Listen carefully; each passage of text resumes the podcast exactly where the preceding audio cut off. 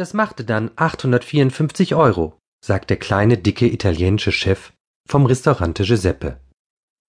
Viel fällt mir nicht zu der Rechnung ein. Okay, es ist mein 35. Geburtstag.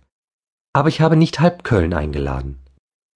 Und der Philippe, das ist der Preis für Freunde.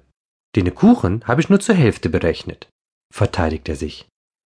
Noch immer fehlen mir die Worte. Wie großzügig. Nur die Hälfte vom Kuchen. Ich schaue mir die Rechnung an und sehe dort unter Dolci 75 Euro. Der Kuchen war nicht größer als eine kleine Pizza. Er sah aus und schmeckte wie aufgetautes Tiramisu. Und regulär kostet sowas dann 150 Euro? Oder wie soll ich das verstehen? Auf die Torte hatte Giuseppe irgendetwas mit Schokoglasur geschrieben. Angeblich hatte die Torte selbst gemacht. Komisch nur, dass er mir den Spruch aber nicht vorlesen konnte.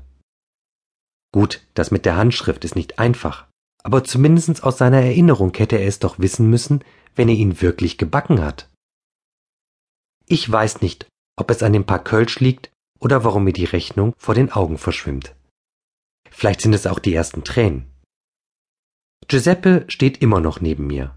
Es ist knapp vier Uhr morgens, in der einen Hand hält er ein Glas Kölsch, was wahrscheinlich ebenfalls auf meiner Rechnung ist, und in der anderen eine dicke Zigarre. Klar, jetzt kann er es sich einmal richtig gut gehen lassen. Also so ganz komme ich bei der Rechnung nicht mit. Ich sagte doch, dass ich maximal 200 Euro ausgeben wollte. Und Giuseppe unter Freunden, wir waren keine 20 Personen und es hat keiner etwas gegessen. Komme, Philippe, hatte auch Personal bis jetzt. Dabei hätten diese zwei Gesellen vor Stunden gehen können.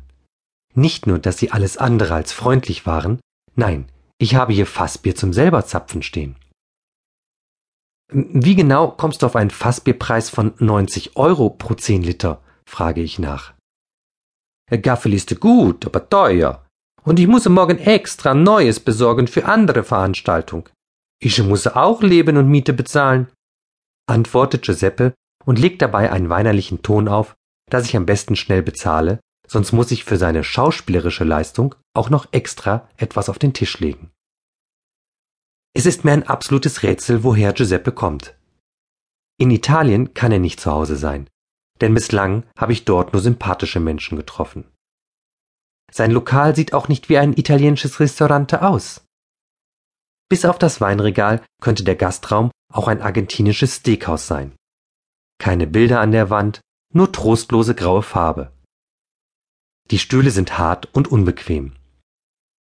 Und die Speisekarte ist weder nach der alten noch nach der neuen Rechtschreibung verfasst. Infolgedessen kann sich aber auch kein Gast beschweren, wenn er zum Beispiel Carpaccio vom Rind bestellt und es schmeckt nicht. Ich habe Rind noch nie gegessen. Ich könnte mir sogar vorstellen, dass ein Akzent gespielt ist.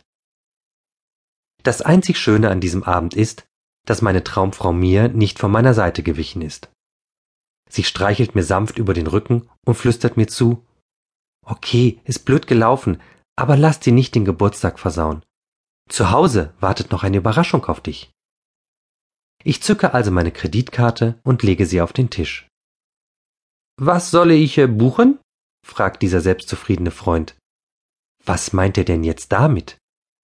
Ich weiß nur, dass diese frische Freundschaft nach dem Abend beendet ist. Jetzt werde ich schon selbst bescheuert. Er war nie mein Freund. Giuseppe hat mich immer so angesprochen. Höchstwahrscheinlich ist das einfacher, als sich meinen Namen zu merken. Wobei, den kann er auch noch nicht mal richtig aussprechen. Ich heiße Philipp und nicht Philippe. Warum war ich nur so blöd und habe hier meinen Geburtstag gefeiert? Warum bin ich nicht wie jedes Jahr in das kleine Brauhaus Max Stark gegangen? Nur weil man dort nicht rauchen darf? Für das Geld hier hätte ich mir ein eigenes Raucherzelt bauen können. Das, was auf der Rechnung steht, das Trinkgeld haben wir leider schon ausgegeben, antworte ich gereizt. Aber ich weiß auch, dass diese Deutsch-Italiener, insbesondere Gastronomen, gegen Kritik immun sind.